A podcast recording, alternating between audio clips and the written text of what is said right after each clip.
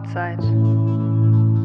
Der Gravel Podcast mit Paul Voss und Caroline Schiff. Hey Caro, wie ist die Lage? Bist du wieder auf Mallorca, wie ich sehe? Hi Paul, ja genau, siehst du richtig, ich bin wieder schön in der Wärme und kann gut trainieren.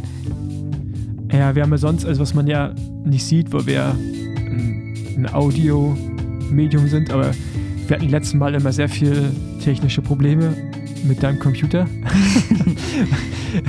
Was dazu geführt hat, dass äh, unser Redakteur Fabian immer sehr viel ähm, googeln musste, wie man denn deine Kamera zum Laufen bringt. Genau. Und, und, und irgendwie war es immer anders. Es gab immer einen anderen Grund. Ja, und jetzt auf Mallorca fühlt er sich pudelwohl und alles funktioniert von vornherein. Also ich ja. sehe das als klares Zeichen. Ja. Aber habt ihr Schnee oder geht's? Nein. Hat doch geschneit, ne? Ja, letzte Woche hat es geschneit und oben auf dem Putsch ist auch noch, sind noch ein paar weiße Stellen, aber ähm, es ist mega warm. Also wenn man jetzt nicht unbedingt in die Berge fährt, kann man hier auch wirklich gut normal Radfahren. Alles gut. Okay. Ja. Wie lange bist du jetzt drüben? Äh, ich bin Freitag gekommen, also jetzt am 3. und bin bis 13. Montag hier. Also ich habe zwei Wochenenden hier und fahre auch beide Wochenenden Radrennen hier. Weil es gibt ja hier mhm. immer so ein paar Rennen. Gestern bin ich gefahren. Das sind immer so ja, 100 Kilometer mit Männern und fahre ich mit dem Rad hin, wieder zurück. Dann ist es immer ein ganz gutes Training. Schnell. Wie lief's? Ja, gut. Also ist immer ja, für mich ist natürlich eigentlich immer nur Ankommen mit den Männern. Ich sage immer, ich habe äh, drei Ziele. Erstens nicht stürzen, zweitens nicht abgehängt werden und drittens äh, beste Frau werden. Und das hat bisher immer geklappt. Genau. Aber es sind ein paar Frauen am Start oder ist es doch nicht so gut besucht? Ja, also jetzt gestern waren, glaube ich, neben mir zwei andere. Ähm, davor das Mal, wo ich gefahren bin, waren noch fünf andere. Also es sind nicht viele ist wirklich, also dafür sind aber immer über 100 Starter da. Also Männer sind wirklich viele. Gestern waren so viele, dass die an der Nummernausgabe keine Nummern mehr hatten und komplett überfordert waren. Und ähm, es sind auch ganz viele Deutsche, die hier Rennen fahren. Torben Haushahn, den wir hier im Podcast mhm. hatten, war auch da. Und äh, genau, dann sind das immer schnelle Rennen. Also ist gutes Training einfach. Okay, nice. Macht Bock. Ja, nee, bei mir dauert es immer noch im Radrennen ich bin, ich habe irgendwie schon Bock, wenn ich das mal so sehe, kitzelt schon so ein bisschen. Wir haben jetzt, kommen wir auch gleich zu, das erste größere Rennen in den USA hat ja auch stattgefunden, das erste Gravel-Rennen. Ja. Aber ich freue mich schon, wenn wir dann endlich äh, nach Spanien fliegen ja. und da äh, zusammen dann auch im, in Südspanien das erste UCI-Rennen fahren. Ich auch. Ähm, wird, wird langsam Zeit. Ja, auf jeden Fall. Ich finde auch immer nur trainieren und gucken und dann sieht man, dass andere schon Rennen fahren. Das finde ich irgendwie immer ein bisschen, ja, für den Kopf dann irgendwann hart. Und man, ja, auf jeden Fall. Ich finde auch, man sieht eigentlich immer erst im Rennen, wie die Beine dann wirklich sind. Also ich, man kann noch so viel trainieren, aber im Rennen sieht man dann, ob es doch was gebracht hat, das ganze Training oder nicht.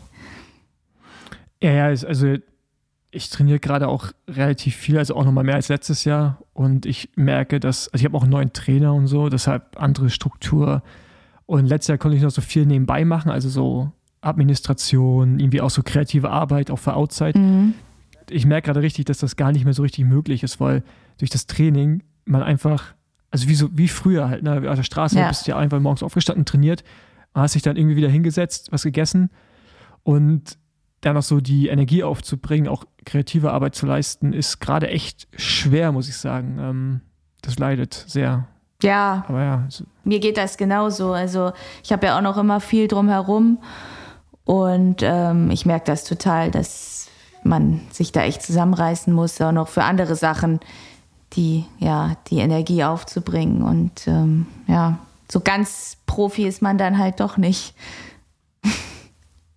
Ja, das, das stimmt. Also gut, ich lebe ja wie, wie, wie, ein Profi so zum Teil, aber ist, auf jeden, ist aber auf jeden Fall, äh, ja, ist, äh, ist krass. Aber da können wir auch gleich mal rüber zum Rennen in den USA gehen. Ja. Da hat das erste Rennen der Belgian Rough Ride Serie stattgefunden und zwar in Arizona äh, am gestrigen Sonntag und es war schon ziemlich gut besetzt. Also ähm, sowohl im weiblichen als auch im männlichen Bereich eigentlich somit die, die besten Fahrerinnen am Start. Natürlich haben auch ein paar gefehlt, aber es war trotzdem für so ein frühes Rennen im Jahr sehr, sehr gut besetzt. Und ähm, genau bei den Männern hat Keegan Swenson gewonnen, der letztes Jahr auch die Gesamtwertung des, äh, des Lifetime Grand Prix gewonnen hat vor Christopher Blevins, Mountainbiker, also Keegan Svensson ist auch Mountainbiker, und Torbjörn André Rött, äh, Norweger, den ich zuvor noch nie gehört habe. Mhm.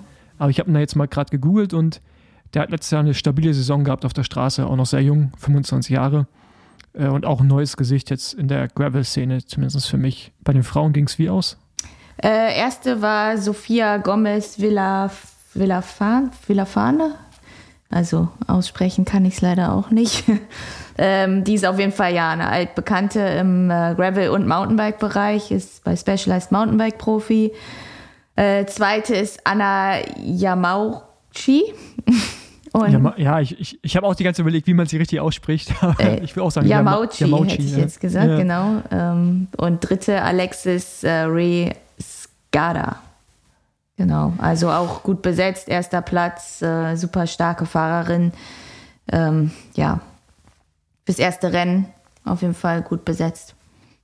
Das normalerweise das erste Belgian Waffle Rennen ist eigentlich immer so im April, das in Kalifornien, in San Diego das, die haben jetzt ein paar neue Standorte. Das hatten wir auch in der, ich glaube, in der ersten und zweiten Folge auch schon mal besprochen. Ich glaube, in der zweiten, dass äh, die expandiert haben und Arizona ist eins der Rennen. Sah auf jeden Fall geil aus. Äh, so viele Single Trails durch Kakteenlandschaften hindurch und äh, vielleicht äh, rückt das ja nächstes Jahr mal auf den Rennkalender von uns. Ja, ich hatte damit auch schon irgendwie geliebäugelt, aber ja, war dann jetzt alles auch nicht machbar, logistisch und ja, zu früh.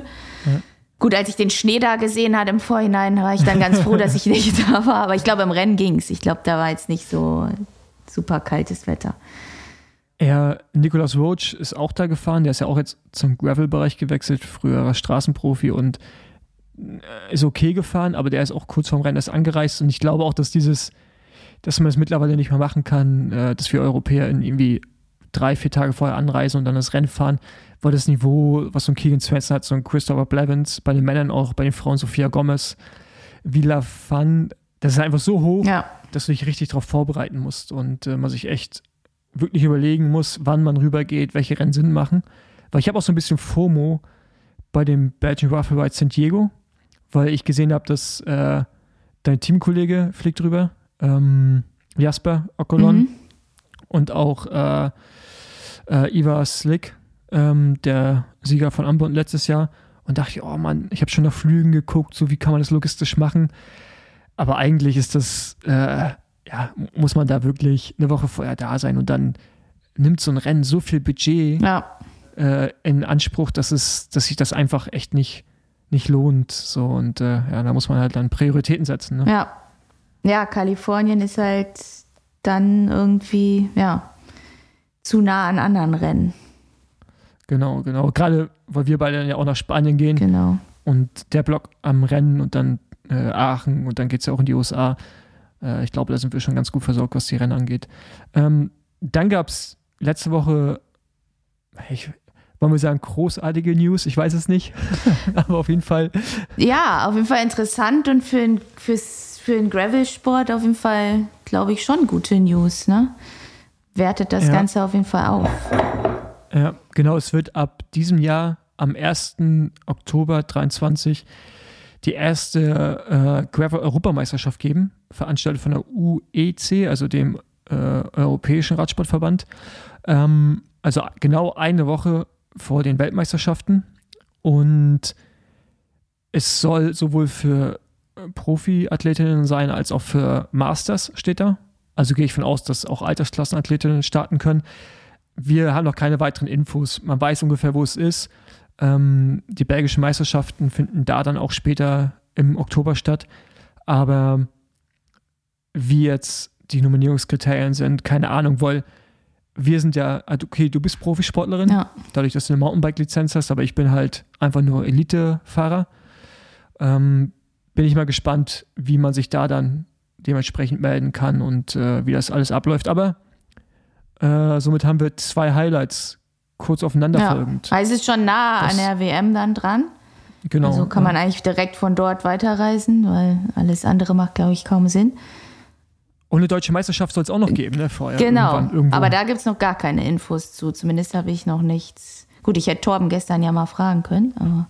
Ja, hat er wahrscheinlich auch nichts gesagt. Nee, wahrscheinlich hat er nicht. wahrscheinlich gesagt in Verhandlungen. Ja. Äh, aber wenn ihr was wisst oder ihr selber der Veranstalter seid, dann schreibt uns gerne. Wir werden es auch nicht weiter verraten. Aber genau, ein paar Infos wären cool. wir, genau, dann können wir vielleicht so, so ein bisschen äh, so ein paar Hints rauswerfen und immer so, so Gerüchte streuen. Ja.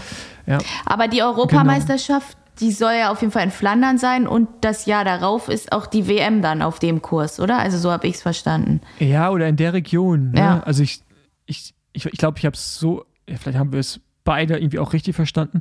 Aber auf jeden Fall, der belgische Meisterschaftskurs ist genau auf dem Kurs, später im Oktober. Und die WM ist in der Region auf jeden Fall.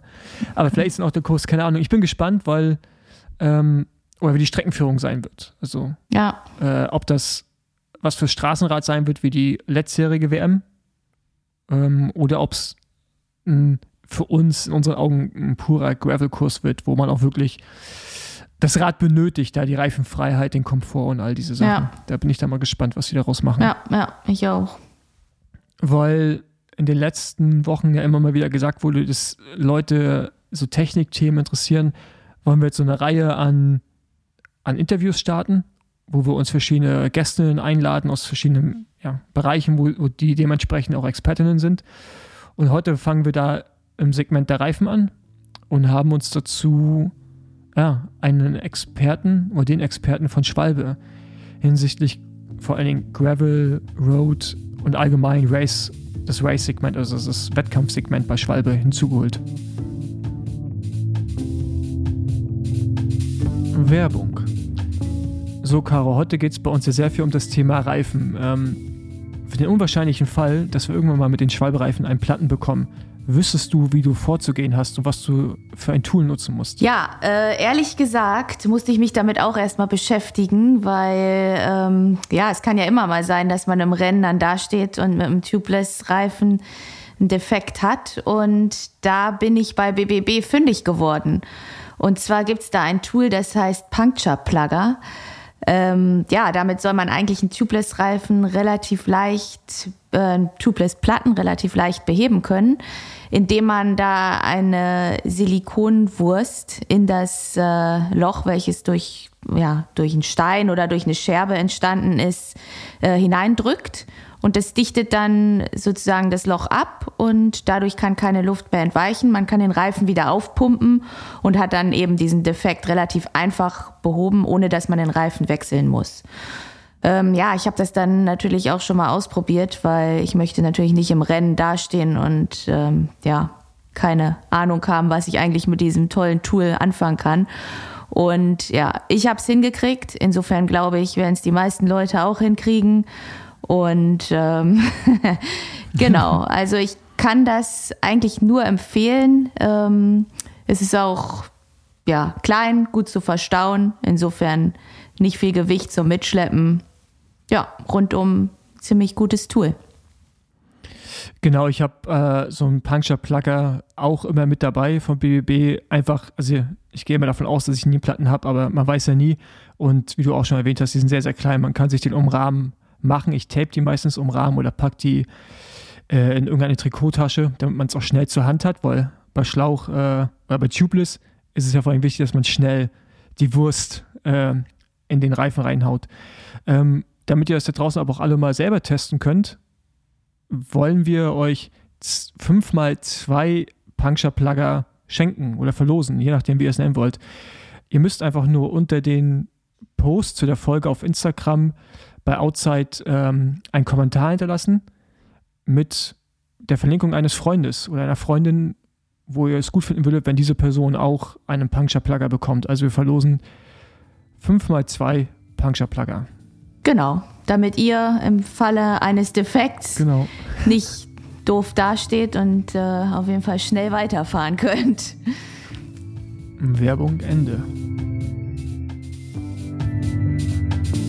Ja, und wir haben jetzt zu Gast Jakob Maaßen, den Schwalbe Produktmanager für das Segment Race, was er uns gleich auch mal erklären kann, was es eigentlich bedeutet. Aber kurz so ein bisschen Hintergrund zu Jakob. Äh, Jakob ist 33 Jahre alt, war auch sehr ambitionierter Straßenfahrer, kann er vielleicht auch noch mal kurz gleich was dazu erzählen. Ist auch ein Jahr bei dem Team Lotto Kernhaus gefahren, aber das jetzige Team Lotto Kernhaus und genau ist dann irgendwann äh, Produktmanager bei, Ralf, äh, bei Schwalbe geworden. Aber das kann er gleich nochmal erzählen. Hallo Jakob. Hi, freue mich hier zu sein. Hi Paul, hi Caro. Hi Jakob, hi. Ja, ja erzähl mal, ähm, was hast du auf der Straße gemacht? Warst du gut? ich, ich, war so, so semi-gut. Also ich war eher Bahnfahrer, also ähm, jetzt kein Straßenbahnfahrer, sondern auf der, auf der Radrennbahn war ich viel unterwegs und war da auch nicht schlecht. Ähm, so in den Jugendklassen äh, immer im Landeskader gewesen in NRW. Und ähm, ja, da muss man ja auch Straße für fahren, gezwungenermaßen. Rundstrecke war noch okay, ähm, aber alles, was so länger als äh, zwei Stunden war, da bin ich dann doch äh, ja, meistens frühzeitig aus dem Renngeschehen äh, raus gewesen. Äh, habe mich mal ein Jahr als äh, ja, KT-Fahrer versucht, aber das war dann auch äh, relativ schnell vorbei. Und äh, ja, bin dann lieber studieren gegangen. War, glaube ich, am Ende keine so schlechte Entscheidung. Ähm, ja, für mehr hat es nicht gereicht. Was hast du studiert? Äh, ich bin äh, Physiker tatsächlich. Ach, ähm, krass. Okay, das ist echt krass. Dann, eine Zeit lang ja, in äh, der Forschung gearbeitet und ähm, mich dann wieder dem Fahrrad zugewendet. Habe auch während dem Studium äh, schon bei Schwalbe gearbeitet im Labor. Äh, das ja, war relativ ähnlich zu dem, was ich da an der Uni gemacht habe, halt Maschinen verbessern und äh, gute Messprotokolle entwickeln und so weiter. Ja, und irgendwann äh, habe ich dann gemerkt, die Wissenschaft ist nicht so ganz das, ähm, wo ich mein Leben drin verbringen will und äh, bin dann zurück zur Schwalbe gegangen. Ja, so bin ich dann da gelandet. Ah, cool. Aber dass du neben einem Physikstudium nicht mehr unbedingt viel Fahrrad gefahren bist, finde ich jetzt auch nicht so verwunderlich. Ja, also. das, das hat nicht so lange äh, gut geklappt. Also äh, als andere haben das geschafft, irgendwie noch ein echt anstrengendes Studium äh, neben dem Leistungssport durchzuziehen. Ähm, bei mir hat das nicht so gut geklappt, äh, muss ich ganz ehrlich sagen. Und äh, ja, dann war, war die Wahl relativ klar, weil ähm, ja, so im Radfahren, das hat zwar immer Spaß gemacht, bin auch zehn Jahre Rennen gefahren und ähm, war sicherlich auch eine gute Schule für viele Sachen, aber ja, das Talent für ganz oben, das war schon absehbar, dass das äh, ja, nicht vorhanden ist. Ja, aber auch ja. ist natürlich für uns jetzt zum Glück, weil du bist ja jetzt mitverantwortlich, dass wir schnelle Reifen haben. Von daher. Genau. Ja, richtig. ähm, magst du mal kurz erklären, was genau dein Job bei Schwalbe jetzt ist? Ja, also ich äh, schimpfe mich Produktmanager. Ähm, das umfasst aber eigentlich nicht nur das reine Produktmanagement, also quasi sortieren und gucken, was im Produktportfolio drin bleibt, was man Neues braucht, was die Entwicklungen oder Trends auch sind, also frühzeitig Trends erkennen, ähm, sondern das umfasst, umfasst, bei uns zumindest auch die Entwicklung. Also wir sind ähm, äh, ja, ja, im Bereich Rennrad und Gravel sind wir eigentlich ja, zu dritt, kann man sagen. Und jeder hat so seine Stärken. Ähm, ich mache schon viel so den ganzen betriebswirtschaftlichen Kram und Projektmanagement, ähm, aber betreue auch die Entwicklung mit. Äh, ja, also muss mich da auch quasi mit allen Komponenten auseinandersetzen. Ähm, ja, und bin halt quasi von Tag 1 äh, ja, mit in der Entwicklung von einem neuen Produkt dabei. Also sei es jetzt irgendwie mh, hm, die Profile beim Gravel, das ist ja relativ wichtig. Ähm, oder ja, die Gummimischung oder neue Materialien. Oder wenn jetzt so Sachen hochkommen wie äh, Hookless-Felgen, die halt auch viel verändert haben, ähm, dass man da Kompatibilitäten sicherstellen muss und so weiter. Da ähm, ja, bin ich auch mit involviert. Also es ist ein sehr vielfältiger Job, der so, ja, der sich erstmal sehr, sehr spannend anhört. In der Praxis ist es dann sehr viel Excel-Tabellen hin und her schieben. Aber ähm, ja, man hat auch die Chance, irgendwie mit Teams zu arbeiten. Wir beide, Paul, wir haben auch mal äh, Videos gedreht für eine Produkteinführung. Das äh, war auch lustig. Oder man fährt mal zu Events und äh, unterstützt das Marketing. Also ja, man ist so äh, ja, das Mädchen für alles, aber ähm, Fokus ist natürlich schon auf den Produkten einfach. Ja. Wie, wie macht man frühzeitig Trends erkennen im Reifensegment? Also wie funktioniert das? Ja, man versucht äh, einfach sehr viele Gespräche zu führen. Ne? Also man versucht äh, in Verbindung zu bleiben mit äh, Branchenkollegen Ähm, man spricht auch viel mit äh, Erstausrüstern, also jetzt quasi ein, ein Fahrradhersteller wäre jetzt ein Erstausrüster, der direkt bei uns einen Reifen kauft und äh, den dann als erstes auf seinem Rad quasi direkt montiert. Ähm, also man nennt das OEM-Geschäft. Und ähm, die wissen auch schon relativ früh, wo die Reise hingeht. Also sei es jetzt irgendwie Entwicklung von Reifenbreiten oder die haben dann irgendwie eine neue Idee, äh, was ja eine neue Kategorie zum Beispiel angeht. Also Gravel wäre jetzt so eine Entwicklung gewesen in den letzten ja, sechs, sieben Jahren, äh, die ganz schnell aus dem Boden kam. Äh, ja, man bleibt da einfach in Kontakt und wenn sich so eine Idee, sag mal, häuft, also der Hersteller 1 erzählt einem das und der Hersteller 2 erzählt einem eine ähnliche Geschichte, dann kommt man halt ins Grübeln und guckt, was man da in dem Bereich äh, machen könnte. Ja, und äh, so entwickelt sich das eigentlich immer äh, ja, so ganz organisch. Ja. ja. Ihr seid ja jetzt im Bereich, also ich meine jetzt im Bereich Cross vor allen Dingen, somit der erste Hersteller, der auch auf äh, Tubeless setzt. Also da ist ja einfach gerade noch Schlauchreifen überall. Und ja. äh, zusammen mit dem Team Heizomat äh, geht der da auch oder versucht der den Reifen weiter zu entwickeln. Ist das bei euch auch so ein Punkt, wo ihr gerade ganz viel sicherlich auch Kapital investiert, um so die Ersten zu sein, die dann, wenn dieser Umschwung kommt von allen Teams, der ja irgendwann auch kommen wird, wo Hersteller nicht mehr Carbonfelgen herstellen in großen Mengen für Schlauchreifen, dass ihr dann einfach das beste Produkt habt? Ich meine, im Gravel war ja auch so, da gab es ja irgendwie Specialized, die relativ früh dran war mit einem guten Reifen ähm, und Schwalbe dann aber so von, wirklich von einem auf ein andere Jahr überholt hat. Also bevor ich auch Schwalbe gefahren bin, hatte ich das Gefühl schon. Und einfach jetzt somit die besten Produkte habt ihr ja da eigentlich in dem Segment, muss man sagen. Ähm, ist das ja, so, freut mich erstmal zu hören. Ist, ist, das so ein gewisses Risiko, in das ihr da auch immer geht? Oder? Mm, also ich glaube, der, also aus dem Cross-Bereich bezogen ist es kein großes Risiko und auch kein großes Invest mehr weil die ganze Vorleistung haben wir eigentlich im Rennradbereich getätigt. Also wir sind sehr, sehr früh äh, auf die Tubeless Rennradschiene gegangen und haben da sehr, sehr viel geforscht und sehr, sehr viel investiert. Und das ist aber schon jetzt über zehn Jahre her. Also ähm, 2011, 2012 ging das so los. Und ähm, im Rennsport haben wir das schon sehr ernsthaft äh, 2015 betrieben mit dem Team IAM damals. Das war ein Pro-Conti-Team sollte so der Nachfolger vom Cervelo Testteam sein. War leider auch nicht so lange ähm, vom Bestand das Team, aber das war ja ein Partner, der ähm, einfach sehr innovativ ausgerichtet war und auch offen für war, nicht mehr Schlauchreifen zu fahren. Und äh, da ging das dann los und da haben wir dann ähm, ja mit den ersten Ultremo Tubeless-Reifen äh, probiert. Dann kam der erste Pro One und äh, Martin Elmiger ist damals auch mit einem Vorgänger vom jetzigen G1 Speed, also eigentlich ein Gravel-Reifen, damals gab es Gravel eigentlich noch gar nicht, ist er auch bei Paris-Roubaix mit einem Tubeless-Setup Fünfter geworden. Das war für ihn das erste Mal, dass er defektfrei durchgekommen ist bei dem Rennen. Und äh, das war für uns so ein ganz klares Signal, schon damals zu sagen, wir setzen auf Tubeless und äh, haben dann die ganze Schlauchreifenproduktion 2019 komplett eingestampft. Ähm, ja, weil wir einfach gesehen haben, erstens verkauft man davon nicht so viel jetzt im, äh, äh, wirklich an den Endkunden mehr. Es ist mehr so ein Profi-Produkt. Äh, und zweitens haben wir einfach die Vorteile von Tubeless gesehen und ähm, haben dann gesagt, ja, warum sollen wir was produzieren, an das wir nicht glauben? Und ähm, ja, denke ich, da waren die, äh, die Bestrebungen und vor allen Dingen Investitionen sehr, sehr groß. Und jetzt heute ja, zehren wir eigentlich von der Technik, die wir damals entwickelt haben und verfeinern immer weiter.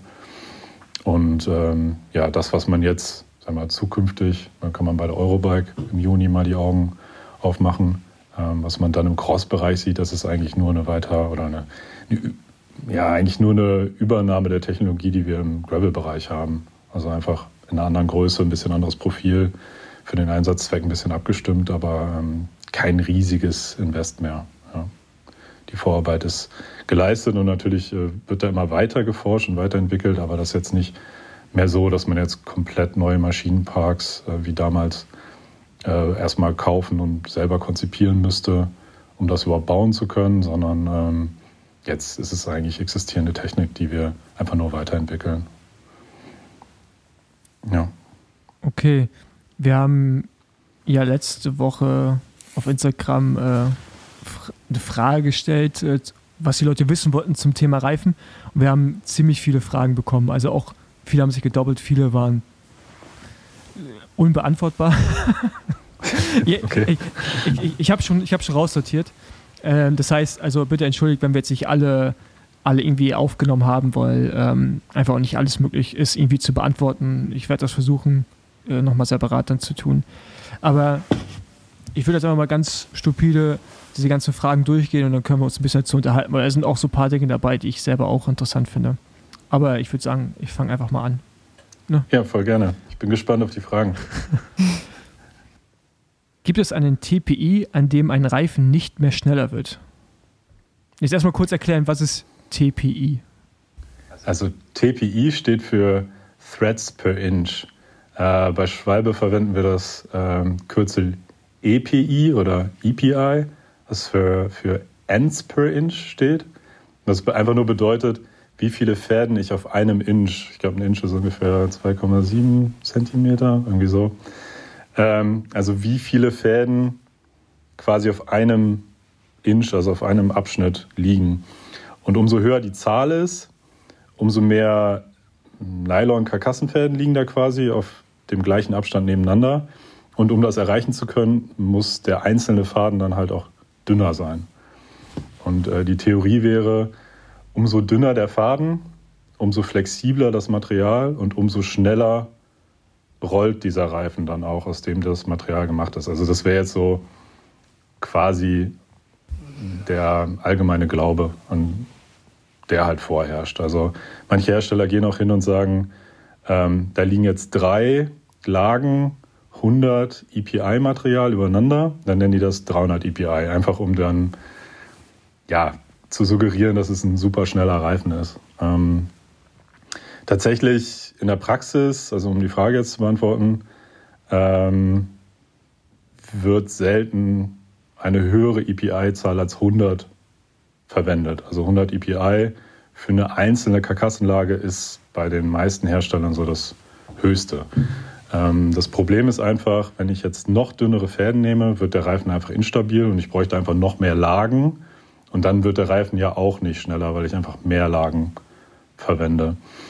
Ähm, gleichzeitig wird es auch einfach sehr, sehr schwer, dieses Karkassenmaterial, das besteht halt aus Nylon, ähm, das dann noch zu kalandrieren. Also kalandrieren ist, das kann man sich vorstellen wie so eine riesige Papierwalze, die man so vom Druck vielleicht mal kennt oder gesehen hat. Das sind so riesige Walzen und die bringen so eine ganz dünne Schicht Gummi auf das Karkassenmaterial. Wenn ich das nicht mache, kann ich den Reifen quasi später nicht vulkanisieren, weil einfach nichts an dem Material haftet.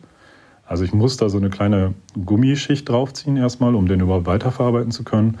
Und wenn ich jetzt Material nehmen würde, was noch dünner als 100 EPI ist, dann könnte ich das gar nicht mehr kalandrieren, ohne das Material schon zu beschädigen. Also das ist einfach in der Praxis nicht umsetzbar und würde den Reifen auch einfach nicht mehr schneller machen. Ähm, wir verwenden 50, 67 und 100 EPI und benutzen das je nach Einsatzzweck. Das heißt, wenn ich jetzt einen Reifen bauen will, der besonders guten Durchschlagschutz haben soll, dann würde ich eher einen dickeren Faden nehmen, weil ein, also einzelne dickere Fäden einfach besser gegen Durchstäge schützen.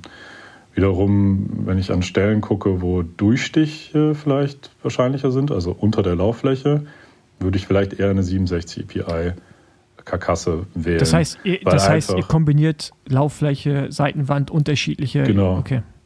Ja, ja, also wir, wir setzen immer da das Material ein, wo wir das für den einzelnen Reifen für sinnvoll halten. Also quasi unter der Lauffläche wäre dann eher ähm, enger gewobenes Material, also 67 oder 100 EPI, besser, weil es flexibler, dadurch schneller, aber auch vom Durchstichschutz. Also wenn ich mir jetzt so eine ganz kleine Nadel vorstelle, ähm, die in die Lücken von einem grob gemaschten äh, Material halt genau treffen könnte, dann wäre das für den Durchstichschutz nicht so gut. Das heißt, da will man eigentlich eher so ein engeres Gewebe haben. Äh, wir haben natürlich auch noch Pannschutzmaterialien, die jetzt nicht äh, äh, Karkassenmaterial sind, um genau das zu verhindern. Aber ähm, im Prinzip kann man sagen, man verwendet eigentlich immer einen logischen Mix. Also wir gehen davon weg, also wir haben das vor 20 Jahren auch gemacht, dass wir einfach ja, eine hohe EPI-Zahl benutzt haben, um dann quasi gutes Marketing machen zu können, weil das suggeriert, der Reifen ist schnell. Ähm, aber tatsächlich, und das, das machen die meisten Qualitätshersteller mittlerweile, ähm, verwendet man eigentlich genau das Material, was ja, für den Einsatzzweck sinnhaftig ist. Das heißt, ähm, für eure Gravel-Race-Reifen, die ihr verwendet, da ist es zum Beispiel eine Kombination aus 67 und 100 EPI. Ja, plus dann noch einen ähm, Pandschutzgürtel, der da auch noch drin liegt. Ja. Ja. Okay. Unterschiedliches Profil Vorderrad, Hinterrad bei Gravelreifen sinnvoll wie im Mountainbike-Bereich. Jetzt zum Beispiel vorne Schwalbe G1R, hinten RS. Ja, also quasi sowas wie ja, einen slickigeren Reifen hinten und einen grobstolligeren Reifen vorne. Das wird beim Mountainbike sehr, sehr viel gemacht, aber da sind halt auch die Profilunterschiede viel größer. Ihr bietet das ähm, ja sogar in der Kombination auch so an oder Hersteller bieten das so an ne, im Verkauf. Genau, also wir, wir kommunizieren das so, dass man das machen könnte. In der Praxis ist es aber total Geschmackssache und auch total davon abhängig, wie der Kurs ist. Also wenn ich jetzt zum Beispiel mh, mm, sehr matschige Untergründe habe, dann brauche ich am Hinterrad auch Traktion, um mich nach vorne zu schaufeln. Dann bringt mir der Semislick vielleicht nicht so viel. Äh, man kann das machen, aber man muss sich dessen bewusst sein, dass beim Gravelbike auf jeden Fall die Effekte kleiner sind als beim Mountainbike. Einfach weil die Stollen eh schon sehr kleinteilig sind. Das heißt, ähm, wenn ich jetzt von einem ja, etwas gröberen zu einem etwas weniger gröben Profil gehe, also sagen wir mal G1 Byte zu G1 Allround, dann sind auch die Rollwiderstandsunterschiede jetzt gar nicht so riesig, dass man sagen würde, äh, das, das lohnt sich zwingend, jetzt hinten irgendwie ein halbes Watt mit einem G1 Allround zu sparen oder ein Watt. Ähm, beim Mountainbike-Bereich wird halt auch viel damit gearbeitet, dass man im Vorderrad auch andere Gummimischungen fährt. Dass ja, also alles, was so Downhill-lastig ist, ähm, wird ja mit super soften äh, Gummimischung gearbeitet. Und da ist der Effekt dann im Rollwiderstand also auch mal 20 Watt. Und das macht dann schon Sinn, am Hinterrad was schnell laufenderes zu verwenden und am Vorderrad dann nur auf diese ja, krass griffigen ähm, Gummimischungen und auch anderen Karkassenaufbauten zu gehen. Ähm, wobei man ja da sagen muss, beim Gravel-Bereich kann man das machen, aber man fischt da schon eher so bei den Marginal Gains. Also da muss man sich immer dessen bewusst sein, dass man da jetzt keine ja, äh, mehrstelligen Prozente bei rausholt. Ne? Was ist der Unterschied zwischen Tarnwall und schwarzer Seitenwand und hat das einen Einfluss auf die Performance? Davon, also mal davon abgesehen, ich weiß nicht, ob Caro mir zustimmt, psychologisch gibt es, also ist auf jeden Fall Tarnwall 10 Watt schneller. Ja, klar. Sieht einfach besser also, aus bei uns, äh, ich kann da nicht für andere Hersteller sprechen, aber bei uns gibt es tatsächlich absolut gar keinen Unterschied technisch äh, zwischen einer durchsichtig gummierten Seitenwand, also wir nennen es äh, transparent, mhm. und einer schwarzen Seitenwand. Also das Gewicht ist identisch, ähm, der Rollwiderstand ist identisch, äh, es ist alles, alles identisch. Ähm, einfach nur der eine Reifen hat halt schwarz gummierte Seitenwand und die andere, der andere Reifen hat halt einfach transparentes Gummi, also eine etwas andere Mischung im Endeffekt. Aber in der Praxis kommt es einfach auf die gleichen Werte raus. Also ist alles komplett gleich. Durchstich, Durchschlagsschutz, ähm, Rollwiderstand, ist alles gleich, außer die Optik. Okay. Es gab doch früher auch mal die, oder es gibt es auch immer noch, äh, Rennradreifen, die dann irgendwie mit farblichen Seitenwänden oder auch auf der Lauffläche Farbe. Und da habe ich auch mal gehört, dass die dann nicht so viel Grip haben sollen. Oder ist es so? Oder wie ist das? Ja, also vielleicht, wo das herkommt, dieser Glaube, dass äh, Tanwall, also transparente Seitenwände schneller sind, sind halt ähm, Hersteller, die Reifen mit Baumwollkarkassen gebaut genau. haben. Mhm. Und äh, die hatten halt immer, oder in der Regel hatten die halt diese, diese Farbe, dieses gelbliche oder braune. Ähm, und die Reifen ja, waren dann bei dem Hersteller dann quasi auch die schnellere Variante. Wir benutzen halt für beide Konstruktionen Nylon-Karkassen. Also wir, wir, benutzen gar keine Baumwollkarkassen. Und äh, deswegen ist es bei uns einfach absolut identisch. Ähm, Und ja, wir haben auch lange Zeit Reifen mit bunten Streifen auf der Lauffläche im Genau. Programm gehabt. Das war so ein 90er Jahre, 2000er Ding. Irgendwie vor allen Dingen in Deutschland Kommt super wieder. beliebt. Das kommt irgendwann wieder. Ich weiß nicht, das ist gerade erst aus dem Produktportfolio rausgeflogen, also ich, ich hoffe nicht. Ähm, ja, und dieser kleine blaue Streifen, der kann dann schon mal, oder rot oder weiß, ähm, der könnte dann theoretisch Einfluss auf den Grip haben. Ähm, wobei wir mittlerweile auch bunte Mischungen haben, die von den Grip-Eigenschaften und Rollwiderstandseigenschaften ähm, ja, eigentlich identisch sind mit schwarzen Reifen. Ähm, schwarze Reifen haben immer den Vorteil, dass sie halt Kohlenstoff enthalten können oder Carbon Black nennt man das. Äh, dass man halt viel einfacher, also mit weniger technischen Mitteln, auf gute Rollwiderstands- und Grip-Eigenschaften kommt. Und äh, wenn man jetzt, wir haben ja mal so eine Sonderedition gemacht für den Fabian Cancellara, diesen Spartacus-Reifen, der ist komplett weiß, also der hat offensichtlich gar keinen Carbon Black äh, im Reifen. Äh, der macht dann einfach ein bisschen Abstriche bei der Laufleistung. Also der wird ungefähr 10, 15 Prozent schneller verschleißen als ein schwarzer Reifen. Das ist, ähm, es ist immer so, dass man mit bunten Reifen auf jeden Fall Kompromisse machen muss, wobei man sagen kann, ähm, unsere bunten Gummimischungen, die sind schon sehr, sehr gut mittlerweile. Ja. Wann gibt es einen weißen R oder RS? Wurde auch gefragt. Also, ja, vielleicht haben die den Reifen vom äh, Ivar Slick gesehen. Der hat ja anbauend gewonnen. Stimmt, der ist weiß, ne? Äh, Der, ist, der hat eine weiße Lauffläche und eine transparente Seitenwand. Also der ist so äh, ja, braun an der Seite und weiß auf der Lauffläche. Sah sehr wild aus. Äh, in echt ging es noch, aber auf den Fotos ja, war, schon, war schon hart. Ähm, aber haben wir halt gemacht, um äh, den Ivar da auch zu würdigen mit seinem Sieg. Und äh, da gab es nur 20 Stück von. Äh, da haben wir bisher nicht geplant, die in Serie zu bringen. Also wer weiß, wenn uns genügend Nachrichten erreichen, dann äh, denken wir vielleicht mal drüber nach. Ja. Also spammt den äh, Schwalbe Instagram-Kanal voll mit weißen, Ja, weißen R-Anfragen oder RS-Anfragen.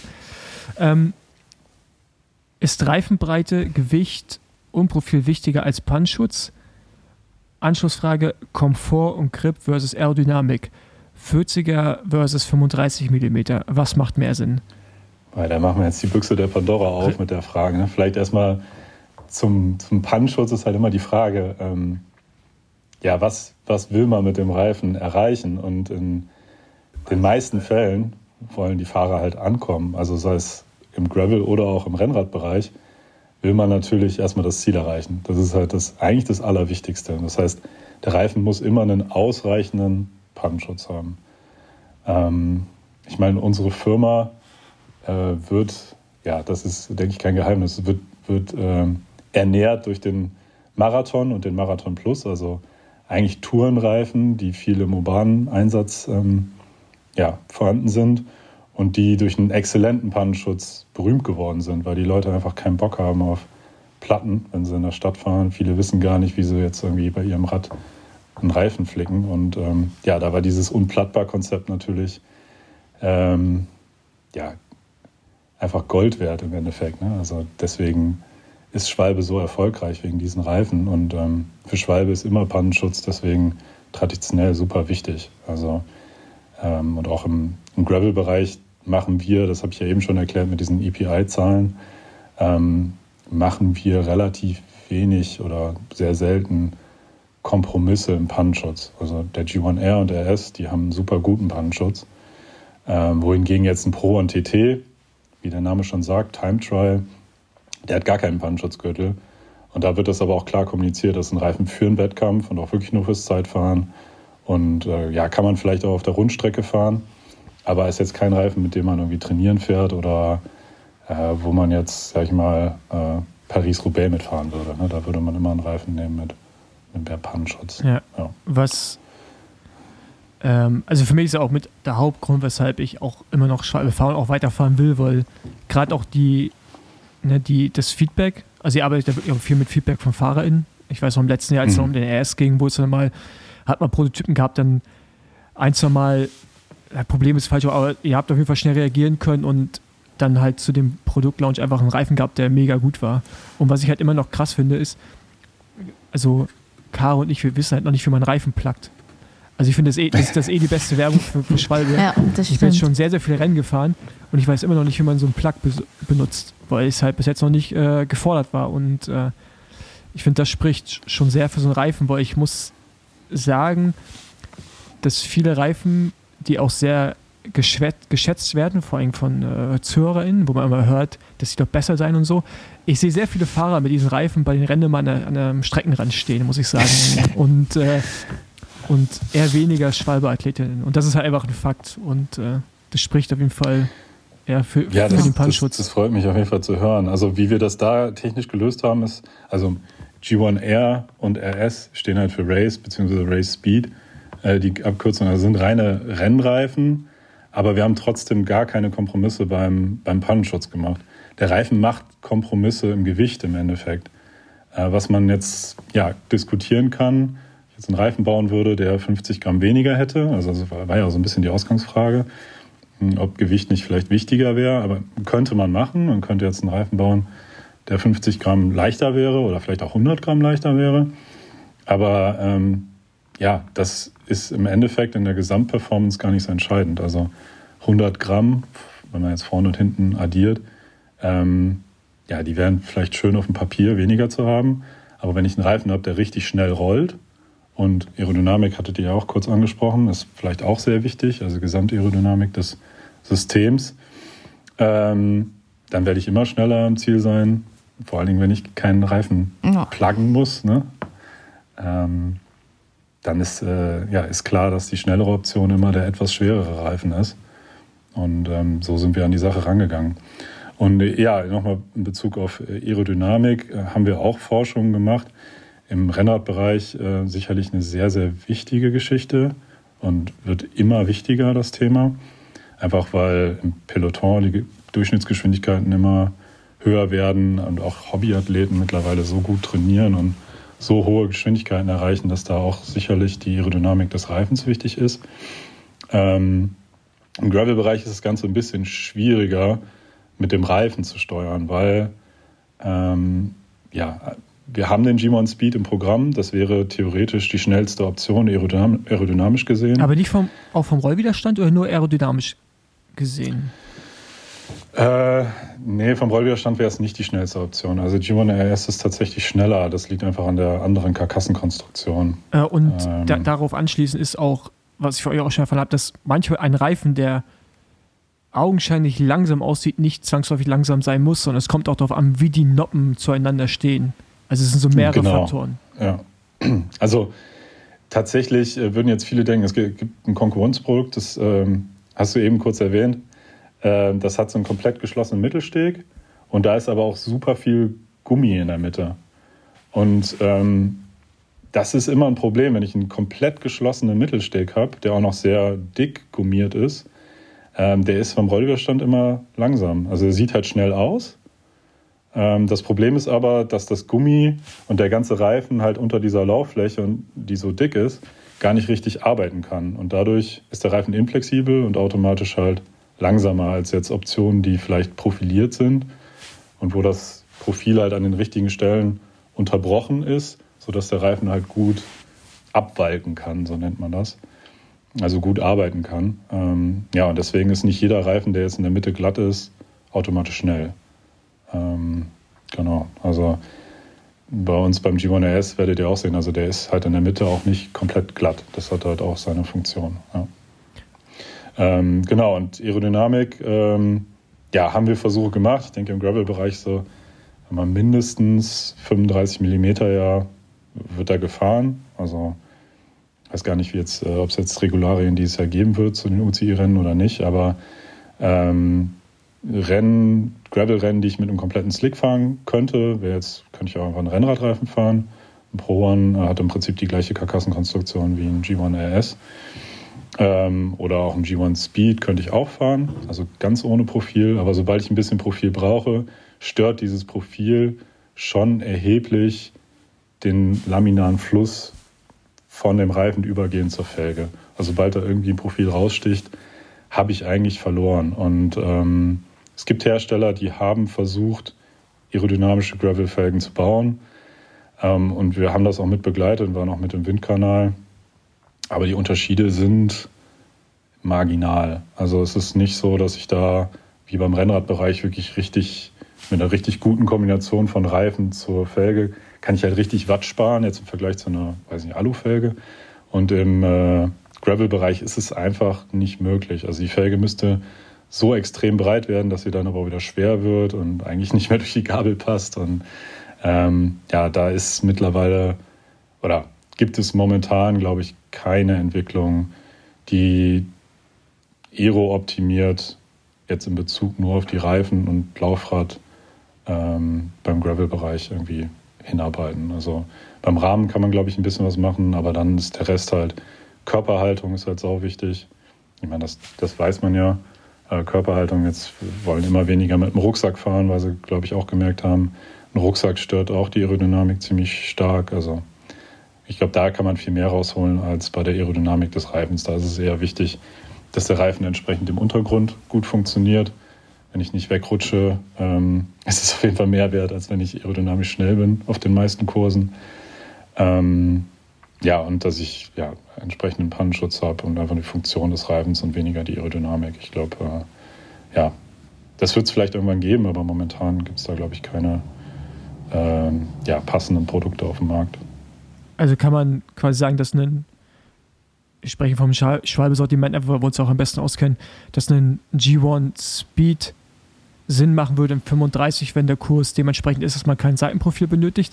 Aber eigentlich, sobald man Seitenprofil nutzt, ist es aerodynamisch gesehen egal, ob es ein 35er, 40er ist, sondern da dann lieber eher gucken, was Komfort, Grip, Potenzial irgendwie angeht. Weil ich finde immer, 35er ist sehr viel Kompromiss. Also ja. für mich persönlich, in meinem Gewicht auch, das mag bei Caro anders sein, wo sie leichter ist, um einiges. Äh, und ein 40er ist so der richtige Sweet Spot, eigentlich bei fast allen Sachen. Ja, also gerade bei schwereren Fahrern ist ja, du hast jetzt Komfort genannt, ja, ist auch ein Faktor, Reifenbreite, aber vor allen Dingen bei Rennen ist ja das Problem einfach mit dem Durchschlagsschutz. Mhm. Ähm, also ich kann ja meine Linie nicht, die Fahrlinie nicht so gut wählen, wenn ich jetzt in einem großen Peloton starte und muss vielleicht auch einfach mal durch, oder bin gezwungen oder merke es vielleicht auch gar nicht, ähm, durch ein Schlagloch zu fahren. Und ähm, 35er Reifen bringt halt nicht nur weniger Breite mit, sondern auch weniger Höhe im Endeffekt, also viel weniger Volumen. Und ähm, das ist schon signifikant schlechter dann im Durchschlagsschutz, wenn ich durch so ein Schlagloch fahre. Also das ist, glaube ich, der größte Faktor, warum man einen 40er oder sogar einen 45er Reifen dann im Rennen fahren sollte. Und auch ja, für einen Alltagsfahrer ist es dann sowieso nicht mehr relevant, weil die wenigsten Gravel-Fahrer fahren jetzt Durchschnittsgeschwindigkeiten von 30, 35 km/h.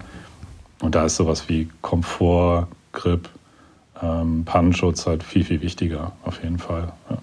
Und was ich was ich finde, was Leute immer unterschätzen bei der Frage, wenn sie da drum reden, ist halt wirklich dieser Komfortfaktor, weil Komfort ist auch Geschwindigkeit über eine gewisse Distanz und man geht immer nur rein auf dieses, was man so vor sich sieht und sagt, ja, schmal ist irgendwie schneller und so, aber am Ende musst du halt auch über vier Stunden in der Lage sein, Konzentration aufrechtzuerhalten, diese ganzen Schläge auf, dem, auf die Hände, auf den ganzen Körper, ja, und einfach ja. auch der Grip in der Kurve, musst ein bisschen mehr Luftdruck fahren bei einem 35er, in der Regel auch zu einem 40er und so und das, ähm, ja.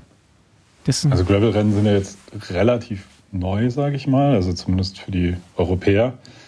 Ähm, wo wir sehr viel Erfahrung gemacht haben, ist halt mit unseren ganzen Triathleten, die Langdistanz machen und die halt ähm, unseren Pro One, also den, den Rennradreifen ähm, und auch den Pro One TT so zu schätzen wissen, weil die einfach sagen, wir sind viel weniger ermüdet nach den 180 Kilometer äh, auf dem Zeitfahrrad, weil die einfach so einen komfortablen ähm, ja, geschmeidigen Reifen haben. Also wir haben nicht umsonst die Karkassenkonstruktion ähm, Suples-Karkasse genannt. Ähm, wurde jetzt abgelöst durch den Namen Super Race, weil äh, man im Mountainbike-Bereich jetzt die Sachen auch verwendet und da ja, wurde dann ein anderer Marketingname gewählt. Also, aber am Anfang hieß es halt Suples-Karkasse.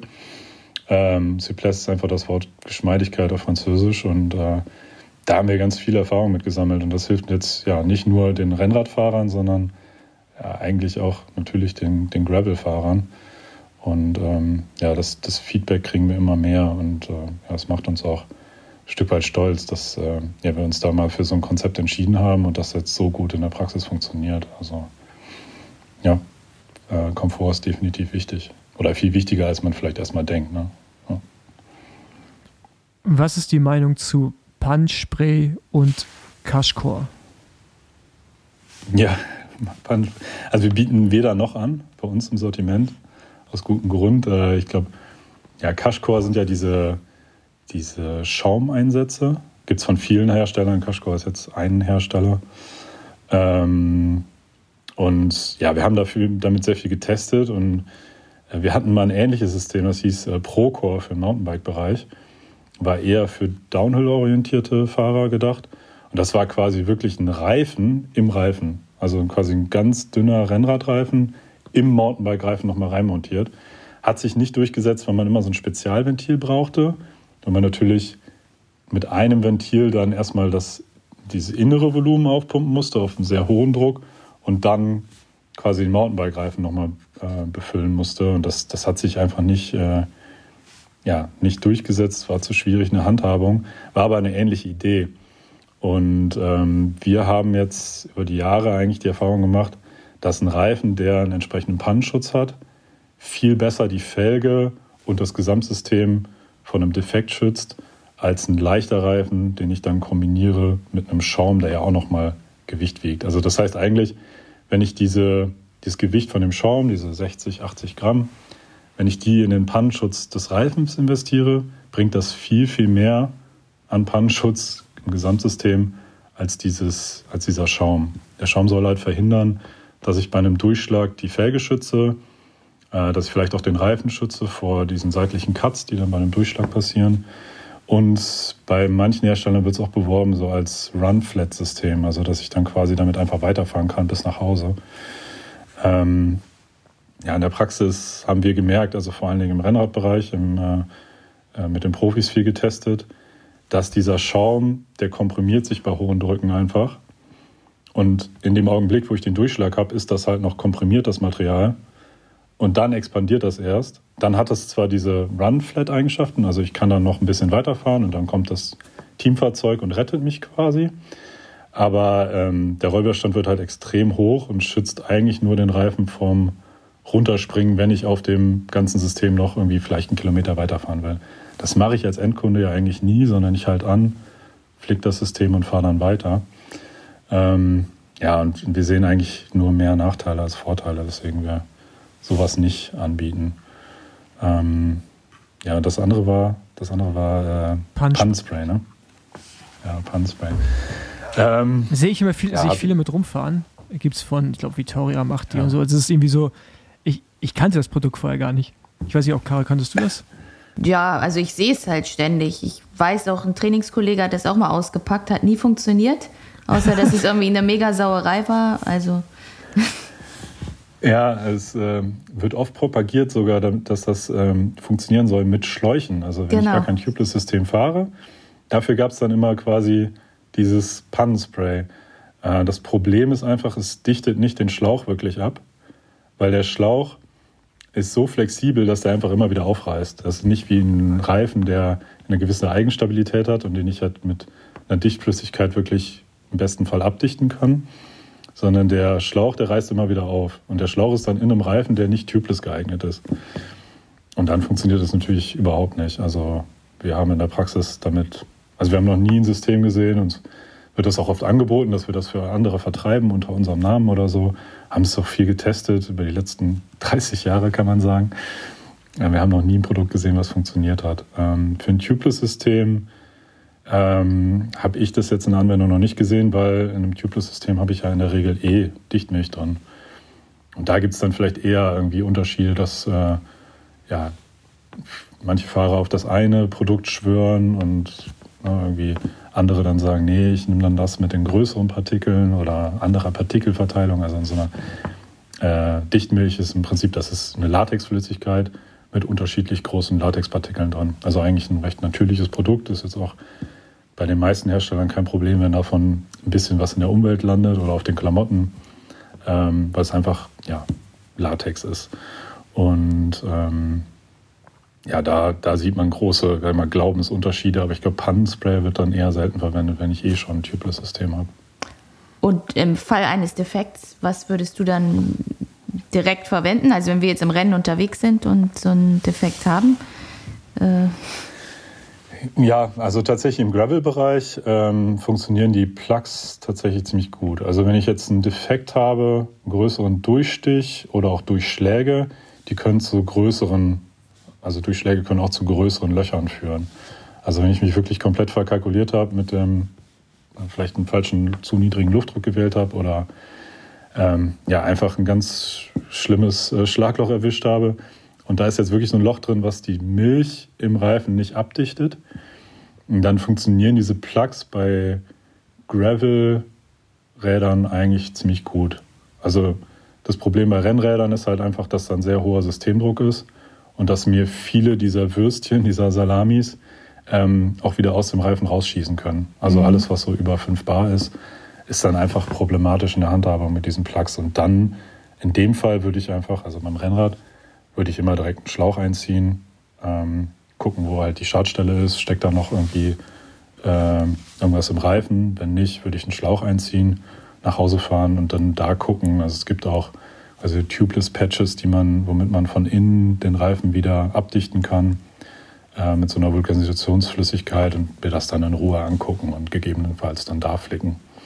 Ähm, es gibt auch, sag mal, man kann immer Pech haben, also ja, Defekte passieren, das ist kein Geheimnis, kann man auch mit den besten Reifen nicht äh, vermeiden. Ähm, gibt auch Defekte, äh, wo ich gar nichts mehr flicken kann. Also dann muss ich den Reifen entweder als Trainingsreifen weiter benutzen mit Schlauch hm, oder ihn tatsächlich äh, entsorgen, ins Schwalbe-Recycling-System geben und äh, ja, einen neuen kaufen. Das, das gibt es auch. Aber im Rennbereich, sag ich mal, also Gravel-Rennbereich, hätte ich jetzt immer einen Plug dabei, tatsächlich. Ja. ja. Okay, jetzt hast du gerade schon zwei weitere Fragen angeschnitten, deswegen arbeiten wir die einfach mit ab. Ähm, kurz und knapp, wie viel Dichtmilch, so roundabout, Mountainbike, Gravel, Straße? Und welches Produkt würdest du empfehlen? Training, Race, gibt es da Unterschiede?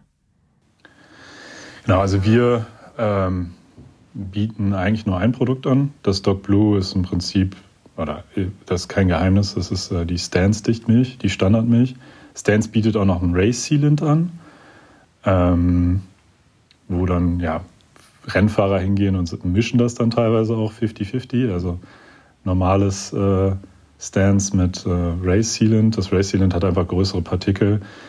Wir machen fortlaufend Tests, auch mit anderen Herstellern, vergleichen das immer wieder ähm, haben eigentlich festgestellt, dass das Standard Dog Blue von uns oder das, das äh, Stance Race Sealant ähm, funktioniert in den allermeisten Fällen am besten. Also ähm, ja, ist einfach immer noch für uns der Goldstandard, wenn es darum geht, ähm, ja, abzudichten oder auch jetzt äh, kleinere Defekte direkt zu verschließen, muss ich einfach sagen. Also da haben wir die besten Erfahrungen mitgemacht. Ähm, was war die andere Frage? Äh, nee, ich, ich will kurz nicht, dass es anhört wie die ganze Zeit irgendwie äh, Werbung für Schwalbe, ja, was natürlich auch so halb ist, weil du ja von Schwalbe ja. bist und wir beide Schwalbe fahren, muss man sagen. Aber ich weiß auch, dass ihr wirklich viel rumexperimentiert und ihr würdet uns Fahrern auch sagen, wenn es ein besseres Produkt geben würde, weil wir kommunizieren ja, in die Richtung tatsächlich würden wir dann genau. wahrscheinlich auch umstellen. Äh, genau und genau, aber ja. ich sag mal für die für die allermeisten Fälle ist das, was wir anbieten, ähm, das Beste. Also ja, letztes Jahr wurde viel rumexperimentiert mit diesen 50-50-Mischungen. Genau, ja. Ähm, Hat sie nicht durchgesetzt, kann man sagen. Also machen immer noch viele, ähm, viele unserer Athleten, äh, kann, man, kann man sagen. Ähm, ich habe da nicht genau einen Überblick, da müsstet ihr vielleicht unseren Team-User-Manager fragen, den Sebastian Breuer, äh, was jetzt gerade en vogue ist. Es ist oft so ein Ding für zwischen die Ohren. Also da spielt der Kopf einfach ganz oft mit, dass der Fahrer dann denkt, okay, ich mache jetzt hier irgendwie was Besonderes. Ähm, aus Erfahrung kann ich sagen, dass das Standardzeugs funktioniert eigentlich super, super gut. Ja. Also okay. ich würde das immer äh, so empfehlen, aber ja, wenn man mischen will, dann, dann, kann man auch mischen, wenn man sich damit besser fühlt und schneller fühlt. Das ist vielleicht ein bisschen wie mit den ähm, transparenten Seitenwänden, wo man denkt, die werden schneller. es, der Kopf spielt immer mit. Ja. ja. Genau, dann wie viel Dichtmilch in den 30er, wie viel Dichtmilch in den 45er Reifen und wie viel Dichtmilch in den 2.35 Reifen? Ja. Ähm, jetzt testest du mein, mein Schwalbe-internes Wissen, was wahrscheinlich treffe ich jetzt nicht die Empfehlungen, die genau bei uns auf der Website stehen. ähm, wir, wir, haben da FAQs, da kann man das nachlesen. ähm, prinzipiell kann man sagen, ja, umso breiter der Reifen, umso mehr Sealant muss da rein. Äh, aber auch die Karkassenkonstruktion macht einen Unterschied. Die saugt ja ähm, auch Milch auf, ne, bei der ersten Anwendung. Teilweise oder? ja, genau. Also teilweise brauche ich, also bei unserem Pro One, G1 Air, äh, also alles, was diese Super Race oder Suples-Karkasse verwendet, brauche ich Dichtmilch, um den Reifen überhaupt dicht zu bekommen. Und ich muss den Reifen auch einmal quasi einwalken mit dem, also einmal fahren, so 30 Kilometer oder so, bis der Reifen so richtig dicht wird. Das äh, kommunizieren wir ganz klar. Und dann kann man auch sagen, dass man da vielleicht auch noch mal ein bisschen was nachschütten muss. Ähm, wenn man da, sagen wir mal, bei einem Rennradreifen bis 30, 32 Millimeter wirklich direkt Ruhe haben will und nicht mehr nachfüllen möchte, dann sollte man 50 bis 60 Milliliter einfüllen. Ähm, bei einem Gravel-Reifen würde ich ab 60 Milliliter empfehlen, also 60 bis 80. Und dann bei einem 2-3er-Reifen sind es dann ab 80 Milliliter. Das ist immer die Frage, wie gewichtsoptimiert möchte ich arbeiten oder wie sorglos möchte ich mit dem System umgehen, weil ähm, ja, die Dichtmilch muss ja erneuert werden und das werden jetzt vielleicht auch nicht alle Hörer wissen, warum. Ähm, das ist einfach so, dass der Wasseranteil in dieser Latexflüssigkeit äh, durch den Reifen durchdiffundiert. Also das heißt, wenn ich in sehr warmen Gefilden lebe, also jetzt weiß ich nicht, in Australien leben würde, müsste ich halt viel, viel öfter Flüssigkeit nachfüllen, als jetzt in, in Nordeuropa. Äh, wir sagen immer sechs Monate, aber tatsächlich hatte ich auch beim Rennrad jetzt nach ja, fast einem Jahr noch genug Flüssigkeit drin. Aber ich habe dann halt auch nicht äh, 30 Milliliter zum Anfang reingefüllt, sondern direkt 60 oder 70. Und dann weiß ich halt, ich habe Ruhe. Aber ich ja, fahre jetzt auch keine Rennen mehr. Von daher sind mir die 10 Gramm halt auch egal. Ähm, wenn man jetzt wirklich so komplett optimiert fahren will, dann äh, ja, sollte man vielleicht sich an die unteren Empfehlungen halten. Ja. Also ich fahre mal ein bisschen mehr, Caro. Ja, also ich gehe auch lieber auf Sicherheit. Ja. Bringt mir am Ende ja. mehr. Ich glaube, bei den Gravel-Fahrern ist es auch einfach angekommen, ne? dass ich irgendwie, ich muss ins Ziel kommen, um zu gewinnen. Ja. Genau, genau. Ähm, ohne weil das halt, halt immer. Ne? Das, das, ist so wie, Par genau. wie Paris-Roubaix auf der Straße. Wenn man mal so in die Ergebnisse guckt, meistens sind die auch vorne, die nicht gestürzt sind und auch keinen Schaden hatten. Oder ja. so, und das ist beim Gravel-Rennen genauso. Das sind so. Ja, und dann habe ich ja da noch nicht mal ein Teamfahrzeug, genau. bin noch auf mich selber angewiesen. Äh, habe gerade einen Puls von 180 und soll jetzt einen Reifen flicken. Ja, also, Horrorvorstellung, nee, echt. Ja, genau. Deswegen, bei den Gravel-Fahrern ist es angekommen. Ähm, Rennradbereich, glaube ich, da sind immer noch sehr viele Gewichtsfetischisten unterwegs. Das ist auch okay. Ähm, ja, und äh, im Mountainbike-Bereich sind wir auch eher, sag ich mal, im Gesamtvergleich zur Konkurrenz vielleicht ein paar Gramm schwerer von den Reifen her. Ähm, wir bieten aber Reifen für jeden Einsatzzweck an, also in den verschiedensten Karkassenkonstruktionen. Und die sind immer so gewählt, dass ich das äh, ja ohne so einen Cashcore, ohne so einen, äh, so einen ja, Einsatz fahren könnte und der Reifen trotzdem hält. Und ähm, ja, da würde ich dann, in, ja, würde ich dann vielleicht auch nicht aufs letzte Gramm gucken, was äh, die Dichtmilch angeht. Ja. ja. Wie berechnet man den richtigen Reifendruck? Kann man. Ja, sehr. Ja, ich meine, das, ich glaube, das Thema kann man auch relativ kurz weil es zu komplex ist auch eigentlich. Ne? Untergrund, Gewicht, ähm, Fahr Fahrkünste, oder? Also ja. Felgen. Es ist, Felgen. Ja, es ist extrem. Also extrem schwierig, das äh, da eine, eine, richtige Formel für rauszugeben. Es gibt tatsächlich. Äh, äh, es, es, gab da, mir fällt der Name nicht ein, aber es, es gab da mal jemanden, der hat sich äh, da so richtig von physikalischer Seite aus mit beschäftigt und äh, man könnte theoretisch berechnen, wie viel Spannung diese Karkassenkonstruktion quasi bräuchte und äh, so weiter und so fort. Im Endeffekt ähm, ist es wirklich für den Einsatzzweck und für jeden Fahrer extrem unterschiedlich. Ähm, gerade was Gravel-Rennen angeht, da haben wir letztes Jahr die Erfahrung gemacht, fahren die Leute viel höhere Luftdrücke, als zum Beispiel der, der Kunde sie fahren müsste. Einfach, wie schon erwähnt, ich kann die Linie nicht wählen und muss einfach besser geschützt sein gegen Durchschläge und verzichte dann halt da ja, auf Komfort, auf Grip. Ähm, die meisten Gravelfahrer können eh super gut Rad fahren oder Rennfahrer können eh super gut Rad fahren. Die kommen auch mit einem halben Bar mehr am Reifen klar und kommen um die Kurve ohne zu stürzen. Äh, wo jetzt so ein ja, Normalverbraucher ja, dem würde ich immer empfehlen, ähm, ja, wenn er denn Tubeless fährt oder ähm, entsprechenden ja, TPU-Schlauch, äh, jetzt keinen Butylschlauch fährt, weil die, die kriegen auch ziemlich schnell Durchschläge, dass man eher einen niedrigeren Luftdruck wählt. Und was man pauschal sagen kann im Gravel-Bereich, ähm, ja, man kann so mit einem Tubeless-System bei zweieinhalb Bar starten für einen 40er Reifen und sich dann nach unten arbeiten und gucken, was sich gut anfühlt. Aber ich glaube, ihr fahrt auch beide eher, also Paul, ich weiß, du fährst relativ hohe Luftdrücke mhm. für dein Gewicht. Ja. Ähm, bei Caro weiß ich es gar nicht. Ähm, ah, hab ich, ich, haben wir, glaube ich, nie drüber geredet. Ja, ich bin ja relativ leicht, insofern fahre ich eigentlich nie mehr als zwei Bar. Also. Ja. Aber ich würde jetzt, also ich fahre einen 40er Reifen auch, ich kann es ja jetzt verraten, ich habe über 90 Kilo. Ähm, bin ja kein Rennfahrer mehr, da geht das ja nicht mehr in die Statistik ein. Ähm, ich habe über 90 Kilo und ich fahre bei einem 40er Reifen auch um die 2 Bar. Ja. Ähm, aber halt auf einer relativ breiten Felge, also das ist auch nochmal ein Faktor. Wie breit ist die Felge? Weil das ähm, erhöht halt quasi das Volumen auch signifikant.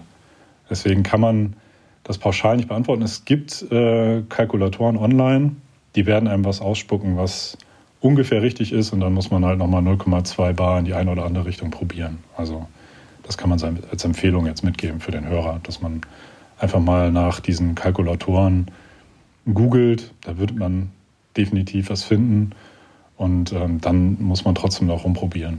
Also ja. beim, ich war Envy Laufräder und ich habe da auch mich natürlich auch informiert, was die Luftdrücke angeht, auch äh, nicht nur für Gravel, auch für Straße. Und ich war da mega überrascht, wie wenig Luftdruck ich fahren soll. Also wirklich so wenig, da dachte ich, da fahre ich ja eigentlich die ganze Zeit auf der Felge durch die Gegend. Also das habe ich dann auch nicht so gemacht, gerade jetzt auf der Straße, weil ich mich damit einfach nicht wohlfühle. Ja, Straße ist auch nochmal speziell, aber im Prinzip haben diese Kalkulatoren schon häufig recht. Ähm, das liegt einfach daran, dass, glaube ich, viele noch so diese acht oder mhm. ja, sogar zehn Bar im Kopf haben, wenn man früher noch Schlauchreifen gefahren ist. Und man auch immer das Gefühl hatte, das ist schnell, wenn ich mit 8 Bar fahre, weil das ganze System, das vibriert ja so hart, mhm. weil ich einfach alles vom Untergrund spüre. Und sag mal, die subjektive Wahrnehmung ist dann so, dass es schnell ist, weil es einfach viel vibriert, da passiert irgendwie viel. Ähm, und das verarscht das Gehirn einfach, dass man denkt, ja, das ist schnell. Äh, tatsächlich ist es aber so, dass gerade auf der Straße der Untergrund viel, viel gröber ist, als man das eigentlich vermuten würde. Also wenn man, ich meine, jeder, der gestürzt ist, weiß das eigentlich. Ne? Da hast du überall die Steinchen äh, in der Wade stecken und ähm, überall fehlt Haut, weil das so grob ist. Ähm, aber trotzdem denkt man halt, die Straße wäre glatt, ist sie halt nicht. Ähm, und was halt passiert ist, dass ich halt jedes Mal, wenn ich über einen so einen kleinen Stein fahre, das ganze System, also Fahrer und Rad, angehoben wird und ich immer Höhenarbeit verrichte und ich halt die ganze Zeit quasi hoppel. Also Paris-Roubaix wäre jetzt einfach ein Extrembeispiel, wo man halt sieht, dass ein niedriger Luftdruck auf jeden Fall schneller ist, weil ich halt nicht das Gesamtsystem die ganze Zeit anheben muss und von einem Stein zum anderen hoppel, sondern der Reifen halt ähm, im Prinzip ausgleicht, was die Straße macht. Und dadurch ähm, ist es halt im Gesamten, also kann man jetzt so für einen Laien im Podcast erklärt, kann man das halt vielleicht verständlich machen, dass ein eher oder eigentlich sogar ein sehr niedriger Luftdruck immer schneller ist als ein äh, sehr hoher Luftdruck. Ja, mhm. ja ich fahre auf dem, auf dem Gravelrad eher im oberen Bereich. Also ich fange so bei 2, 2, 3 fange ich an. Also da fange ich wirklich auch erst an. Und dann aber tendenziell mehr über 2,5. Und auf der Straße gehe ich aber in die andere Richtung. Also ich fahre hauptsächlich 30er oder 32er im Training. Mhm. Und da habe ich dann so, bei 30ern habe ich dann glaube ich so vier Bar maximal drin. Und, bei, krass, okay. und bei 32ern fahre ich halt mit dreieinhalb Bar. Ähm, dreieinhalb bis zu 3,8.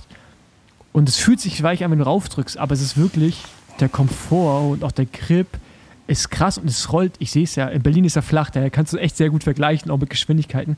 Es macht halt einfach gar keinen Unterschied. Aber es ist halt ja. viel komfortabler. Das ist, und wenn du mal über Kopfsteinpflaster fährst, so ein halbes Bar Unterschied, das sind Welten, ne? Auf dem Straßenrad. So. Es ist extrem. Also wir haben auch gerade, ich meine, die Klassiker-Saison auf der Straße hat ja gerade angefangen. Und ähm, ja, den Sebastian Breuer, unseren Teamleser, habe ich ja kurz schon erwähnt, der war äh, auch wieder mit den Profis testen und gerade mit den Frauen, also Team Canyon SRAM. Ähm, es ist so krass, was für geringe Drücke die fahren. Also die fahren dann bei einem 30er, 20er, ja, 30er, 32er Reifen, ähm, fahren die halt deutlich unter 3 Bar. Also deutlich, deutlich unter Genau, 3 Bar. und das waren auch die Angaben, die ich bei Envy gesehen habe. Und ich habe mir jetzt auf meine 30er auch immer noch über 4 Bar aufgepumpt. Vielleicht sollte also ich das ich mal ändern.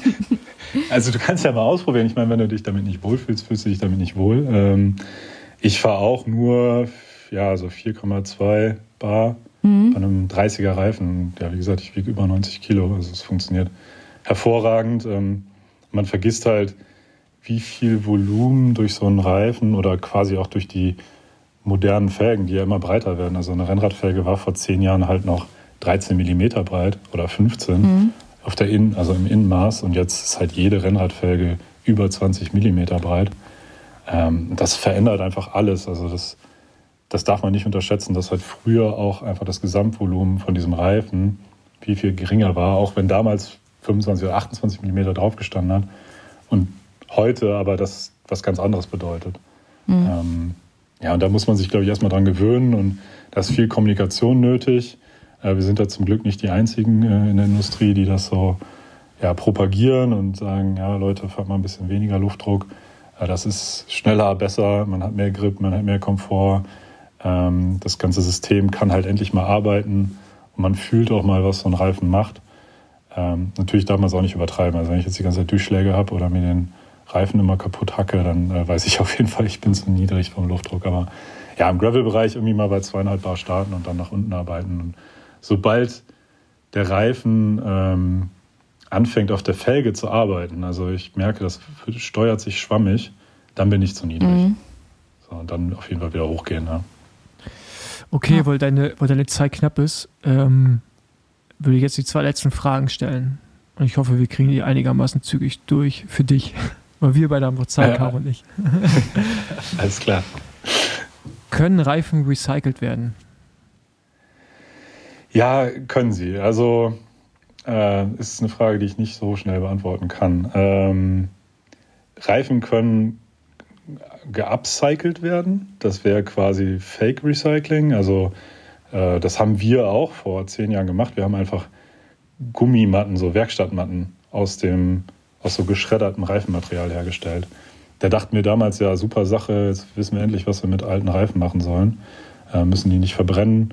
Man kann halt quasi was, was Sinnvolles machen äh, damit. Haben dann aber irgendwann mal die, ja, ist irgendwann mal, also wir, wir haben dann schon vor einiger Zeit festgestellt, also CO2-Bilanz ist auf jeden Fall eine Katastrophe. Ähm, zudem, wenn ich die ganzen Sachen schreddere, dann äh, können auch Schadstoffe, die in den Reifen enthalten sind, irgendwie aus diesen Matten austreten. Ähm, das ist vielleicht auch nicht so das gesündeste Material, um sich das in großen Mengen irgendwo in eine Werkstatt zu hängen und so weiter. Also haben dann festgestellt, das ist nicht so das Richtige und haben dann lange, lange an der richtigen Lösung gearbeitet und äh, haben letztes Jahr auf der Eurobike die Lösung präsentiert. Und das ist wirklich ein volles Recycling-System. Also ich gebe meinen Reifen beim Schwalbehändler ab, der da kooperiert. Man kann das online nachgucken, welche, welche Händler da äh, daran teilnehmen. Aber es sind in Deutschland mehrere tausend und äh, kann dann da meinen Reifen abgeben. Äh, manchmal wird da auch eine Gebühr verlangt. Ähm, viele Händler nehmen das aber auch umsonst zurück, wenn ich dafür dann einen neuen Reifen bei dem Händler kaufe. Aber die Gebühr ist so ein Euro ungefähr, ein bis zwei Euro. Das kann der Händler selber entscheiden. Dann sammelt er die Sachen. Dann werden die Sachen bei uns an ein Sammelzentrum geschickt in so speziellen Boxen. Ähm, haben dann Logistikpartner hinter. Und dann kommen die Reifen in ein ähm, Pyrolyseverfahren. Also eigentlich eine Verbrennung, kann man sagen, ohne Sauerstoff. Ähm, und äh, das Coole an der ganzen Geschichte ist, also dieser ganze Ofen betreibt sich halt quasi aus der Energie, die bei der Verbrennung oder Pyrolyse dieser Reifen entsteht. Also ist quasi selbstversorgend.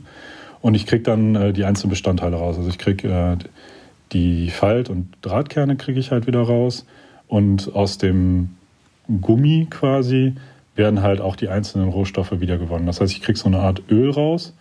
Ähm, das Öl kann wiederverwendet werden. Das benutzt zum Beispiel Mercedes und VD für andere Plastikarten. Also es kann immer weiter recycelt werden. Und ich kriege Carbon Black raus. Das hatte ich heute auch schon mal erwähnt. Dieser Kohlenstoff, den ich brauche, den nennt man dann RCB, also Recycled Carbon Black. Und der geht auch tatsächlich wieder zurück in unsere Reifen. Also wir haben jetzt die ersten Reifen, ähm, also ich glaube, seitdem wir das gestartet haben, haben wir knapp 800.000 Reifen recycelt. Und jetzt haben wir genügend Carbon Black ähm, schon gesammelt, damit die ersten neuen Schwalbereifen wieder mit diesem Kohlenstoff gebaut werden. Also wir haben quasi einen vollen Recyclingprozess gestartet. Ähm, wir sind da in der Fahrradbranche die einzigen. Im Automobilbereich äh, machen das auch andere.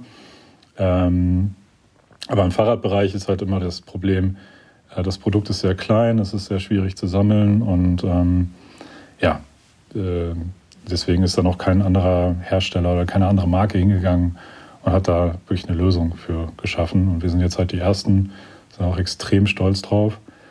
Ähm, ja, und das, das war jetzt so, glaube ich, die größte, innovativste Neuerung im, im Schwalbe-Bereich letztes Jahr. Also abgesehen von den ganzen tollen Produkten, aber wir machen uns halt extrem viel Gedanken, was Nachhaltigkeit angeht, ähm, in allen Bereichen.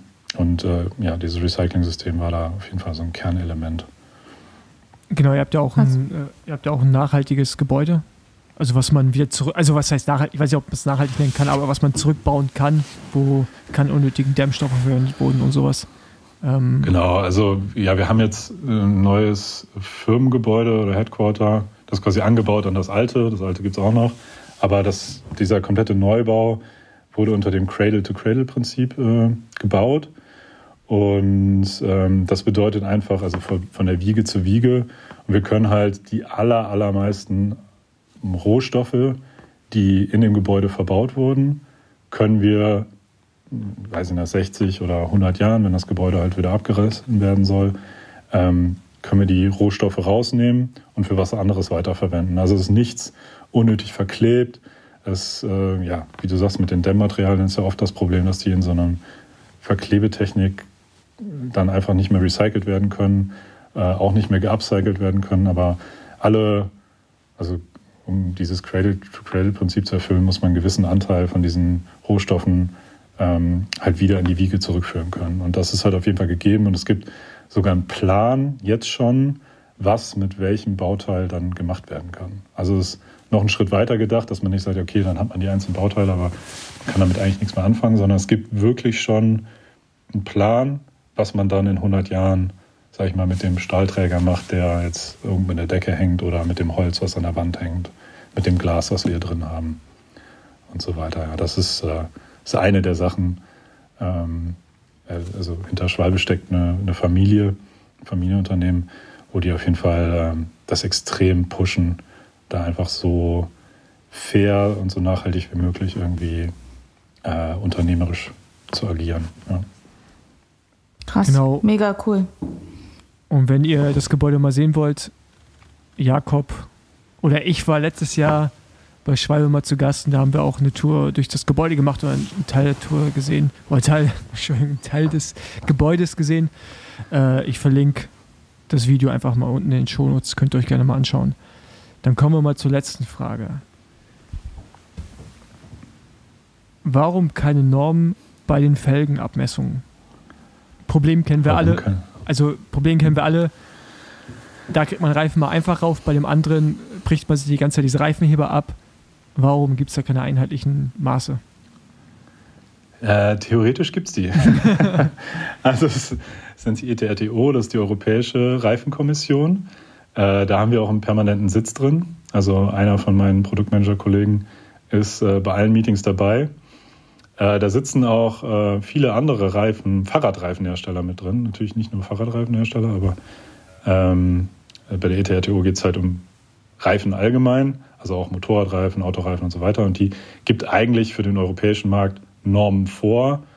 Und die sind dann wieder rum, oder die werden in der Regel dann auch vom amerikanischen Markt und eigentlich vom Weltmarkt dann auch übernommen. Ähm, ja, das Problem, was halt existiert hat, war vor allen Dingen mit den Tubeless-Felgen. Und da hatte sich, als das alles neu war, gab es halt noch keine Norm. Die Norm gibt es jetzt erst so seit ein paar Jahren. Und das halt auch noch viel an Felgen im Umlauf, die quasi nicht der Norm entsprechen oder vielleicht noch auf eine andere, auf einer anderen Bauweise äh, beruhen, wo sich dann damals der Hersteller gedacht hat, ja, das ist besonders gut, wenn ich mh, zum Beispiel den Durchmesser der Felge, also da, wo der, der Wulstkern später äh, sitzt, das nennt man Schulterdurchmesser. Wenn ich diesen Schulterdurchmesser einfach ein bisschen größer mache, dann sitzt der Reifen ja spacker, dann wird das Ganze dichter. Ähm, da gibt es auch immer noch so ein paar Hersteller im Markt, die das so machen. Die sind von uns aber quasi geblacklistet. Also da sagen wir auch, okay, das ist nicht kompatibel mit unseren Reifen. Aber alle namenhaften Hersteller sind mittlerweile so, dass sie halt dieser ETRTO-Norm entsprechen. Und in den meisten Fällen auch sind, sind dann die Reifen gut montierbar. Also von allen Reifenherstellern, die sich auch an die ETRTO halten. Das sind die allermeisten. Und ähm, ja, das wird mit den nächsten Jahren einfach immer besser. Es ist einfach so, dass es eine Weile gedauert hat, bis man diese Norm gefunden hat. Und jetzt halten sich eigentlich fast alle Hersteller daran. Und ähm, ja, zum Glück ähm, haben wir mit unseren Reifen häufig wenig Probleme. Jetzt ist noch na, dieses Thema Hookless dazugekommen. Hookless bedeutet einfach, es fehlt dieser innere Haken. Das ist quasi so ein innerer Sicherheitsmechanismus, um den Reifen auf der Felge zu halten. Ähm, das heißt, der Reifen wird eigentlich nur durch die Reibung in der Seitenwand auf der Felge gehalten. Das kann bei hohen Drücken halt schon mal zum Problem werden, dass der Reifen dann sogar abfliegt, wenn äh, das nicht alles perfekt in der Norm ist. Äh, und das war jetzt so die letzten Jahre, ähm, also wurde am heißesten diskutiert innerhalb dieser europäischen, dieses europäischen Gremiums. Ähm, ja, und da muss ich sagen, äh, funktionieren unsere Reifen sehr, sehr gut. Ähm, die sind sehr, sehr sicher, zumindest bis zu diesem Maximaldruck von äh, 5 Bar, der da bei den Hookless-Felgen dann gilt. Aber ja, man kann sagen, wenn ich eine alte Felge und vielleicht auch einen alten Reifen erwische, dann ja, kann das vielleicht auch mal echt problematisch zu montieren sein. Ja, also mit Schwalbereifen, ich krieg's inzwischen selbst montiert, bin da immer extrem stolz, wenn ich es hinkriege. Insofern sollten es die meisten anderen auch hinkriegen. Ja, es gibt immer Kombinationen, ne? also wo es besonders schwer ist. Ähm, wir haben tatsächlich bei uns auf der Website so eine, für Rennrad machen wir das allerdings nur, weil da ist es halt besonders kritisch. Äh, da muss alles besonders gut passen, damit halt bei den hohen Drücken auch alles dicht bleibt, alles sicher bleibt.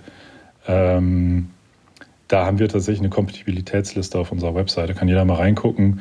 Da sind eigentlich immer so die gängigsten Felgen gelistet. Also Envy wäre jetzt zum Beispiel ein Kooperationspartner, die uns dann schon während der Entwicklungszeit äh, Felgen zur Verfügung stellen und wir die Sachen dann schon, bevor die Sachen in den Markt gehen, eigentlich testen und gucken, ist alles nach Norm, ist das nach, äh, ja, also stimmt alles, ist es kompatibel und dann gibt es quasi so ein Bewertungssystem äh, mit so einer Ampel, grün, gelb und rot. Und da werden dann die einzelnen Parameter wie Montierbarkeit, Sicherheit, also Absprungsicherheit vor allen Dingen, äh, bewertet. Und das kann man bei uns auf der Website nachlesen. Und das ist eigentlich immer ein ganz guter Indikator. Ja. ja. Gut, dann wären wir mit den Fragen soweit durch. Meine letzte Frage, meine persönliche Frage wäre, was ist der nächste große Trend? der nächste große Trend, ja, das ist äh, immer schwer zu sagen. Ich glaube, der letzte große Trend, das kann man ja vielleicht äh, sagen, also das wird den meisten Hörern vielleicht auch noch nicht so geläufig sein, ist, dass man äh, Rennräder baut wie alte Gravelräder. Also quasi Endurance-Rennräder. Ähm, also quasi ein Rennrad mit einer etwas entspannteren Geometrie, vielleicht eher für Marathon gemacht. Äh, dass viele Hersteller jetzt hingehen und sagen, ähm, wir machen da eine 35er äh, Reifenfreiheit oder sehen eine 35 mm Reifenfreiheit für diese Rahmen vor und statten dann vielleicht auch mal eins von diesen Modellen mit einem Gravel-Reifen aus. Also quasi so ein Light Gravel-Bike äh, ist jetzt das neue Rennrad. Also da geht der Trend quasi wieder zurück. Äh, viele Hersteller hatten das früher einfach Programm. Also vor acht Jahren, wo Gravel-Bikes neu waren, hatten die halt nur 35 mm Reifenfreiheit. Kam alles noch, weil Crosser-Rahmen gab es ja im Markt. Die hatten 33 mm, dann ging oft ein 35er noch rein. Haben sie das so rebrandet als Gravel-Bike und jetzt rebranden sie eigentlich die äh, Räder mit, Gravel-Räder mit wenig Reifenfreiheit als Rennrad. Ähm, sehr interessant. Ist halt sehr universell einsetzbar. Also ich habe ein Rad, was ich mit einem Rennradreifen halt super äh, durch die Alpen fahren kann. Ähm, das machen natürlich auch die ganzen neuen Schaltsysteme irgendwie möglich, wo ich halt sehr niedrige Übersetzungen habe. Und das, was halt äh, ja, gut ist, um einen steilen Berg hochzufahren, ist halt auch gut fürs Graveln. Wenn ich dann da auch mal einen 35er Reifen reinbauen könnte, ähm, erweitert das den Einsatzzweck natürlich enorm. Kann dann auch mal einen Feldweg fahren. Ja, wird jetzt damit vielleicht keine Trails fahren mit einem 35er Reifen, aber das ist, äh, glaube ich, so der letzte größere Trend. Neben Hookless, der so ja, in der Industrie gerade aktuell ist. Ja. Finde ich aber auch echt sinnvoll. Also wir sehen es bei uns im Laden auch, dass die Leute halt, äh, ja, die brauchen halt nicht unbedingt Gravelrad und Rennrad, wollen beides machen. Dann finde ich, so ein Rad ist eigentlich für den normalen Durchschnittsfahrer eigentlich eine super Alternative. Ja, auf jeden Fall. Also ja, man will oder man will sich vielleicht äh, am Anfang auch nicht festlegen. Genau. Wenn man jetzt neu, äh, also durch die Pandemie haben ja einfach extrem viele mit Gravel und auch Rennradfahren angefangen. Und dann äh, muss ich mich viel weniger festlegen, habe jetzt viel weniger Kompromisse, was so Lenkverhalten auch angeht, als wenn ich mir jetzt einfach ein Gravelbike kaufe und da ein Rennrad, also ein Gravelbike mit 40, 45 mm Reifenfreiheit und da dann Rennradreifen reinbaue. Das kann sich dann vielleicht auch mal komisch fahren. Und ich finde es auch immer eine coole Sache und jetzt kein Gimmick. Also wenn ich jetzt an die ganzen Achsstandards denke, im Tretlager oder auch ähm, bei den bei den Laufrädern, was da so im Mountainbike-Bereich irgendwie passiert ist die letzten Jahre, ähm, da kann man schon mal argumentieren, dass, dass das auch einfach nervt und Innovation ist, die eher bremst, weil man immer was Neues braucht. Ähm, alles wird Standard genannt, aber es ist eigentlich kein Standard, weil irgendwie jedes Jahr was Neues kommt. Ähm, ja, und hier würde ich sagen, geht die Entwicklung eigentlich dahin, wo es für den Endkunden tatsächlich sinnvoll ist. Und der kann ja auch immer noch ein Rennrad oder ein richtiges Gravelbike kaufen, wenn er es möchte. Ja. Also ist mehr so ein Zusatzangebot. Ja. Sehr gut. Dann wisst ihr auch, was ihr jetzt kaufen müsst oder kaufen solltet. und das, und das, das ist dann, dann so Caro und ich in zwei Jahren äh, quasi, wie nennt man das dann? Äh, Mischmasch-Profis, weil wir wo wir ein Rad Ja, ihr könnt jetzt auf jeden Fall nie wieder mit anderen äh, Reifenherstellern irgendwie Verträge abschließen. Also dafür haben wir heute gesorgt. Ja. Genau, das, das ist Ich habe vorbei. so in den Himmel gelobt. Freut mich ja auch mal sehr. Ich meine, äh, wir arbeiten viel mit, mit Athleten zusammen und ähm, ja, das ist ja dann auch kein Wunder, dass ihr zufrieden seid, sagen wir es mal so. Ja, ja, Also, genau. Ja. Und ich finde manchmal äh, muss man einfach auch muss man einfach auch Lob aussprechen, wenn ein Produkt einfach wirklich gut ist. Und ähm, ich bin letztens gerade das Atlas Mountain Race gefahren und ich hatte viele Warnungen bekommen hinsichtlich Racing Ralph und Racing Ray, ähm, dass der anfällig ist. Äh, und dann vor mir stand, haben Leute gesagt, ja, also wenn du hier keine Platten hast, dann hast du, also das passiert eigentlich nicht. Sepp Breuer ist ohne Platten durchgekommen, mit, mit, Richtig. mit, mit einer Wettkampfmischung. Und Ja, stimmt, der fährt in der Wettkampfmischung. Genau. Ja, ich habe eben noch. Ja, aber das stimmt, Genau. der ist auch einer der Verfechter von dieser Wettkampfmischung. Genau, und ja. ich bin die auch gefahren. Äh, Also, oder ich hatte auch den, den Wettkampfreifen drauf. Und ich bin natürlich nur ein Drittel der Distanz gefahren, aber ich hatte irgendwann keine Hinterradbremse mehr. Das heißt, ich bin sehr, sehr grob bergunter gefahren und gar kein Problem. Also von daher äh, kann man auch zu 100% hinter der Marke stehen und dann auch für die natürlich positiv sprechen, ab, Ja, abseits davon, dass man Athlet auch. ist. Ja. Genau. Ja, ich, ich glaube, die Werbeveranstaltung müssen wir jetzt. Äh, Kauft alle Schwalbe das ist mir schon und, unangenehm. und, und, und nutzt dabei den Code OUTSIDE. nice. Es gibt natürlich keinen Rabatt. ja, leider haben wir keinen äh, Online-Shop, wo man sowas jetzt äh, machen Nee, könnte. das war jetzt auch ein Scherz. Ähm, Kau, kau, Also wir verkaufen die auch bei uns im Laden. okay, äh, jetzt, jetzt, jetzt, Jetzt schließt sich der Kreis. jetzt schließt der Kreis. Nee, genau. Ähm, Jakob, vielen Dank für deine Zeit. Ja, echt vielen Dank. Ich fand es super interessant und habe auch selbst noch was dazu gelernt jetzt. Also ich werde jetzt mal die Luft ablassen von meinem Rennrad. Ja, mich auch sehr gefreut. War äh, schön, euch mal wiederzusehen. Ähm, genau, und äh, ja, euch noch ähm, eine gute Zeit auf unseren Reifen. Ja, Bin mal Danke dir. sehr stolz, wenn ich das allen berichten kann. Ja, Äh, Paul und Caro sind zufrieden. Ja. Ist ja auch immer schön. ja sehr gut. Danke Ja. dir und wir sehen uns. Ja. Ciao. Vielen Dank. Ciao, ciao. Ciao.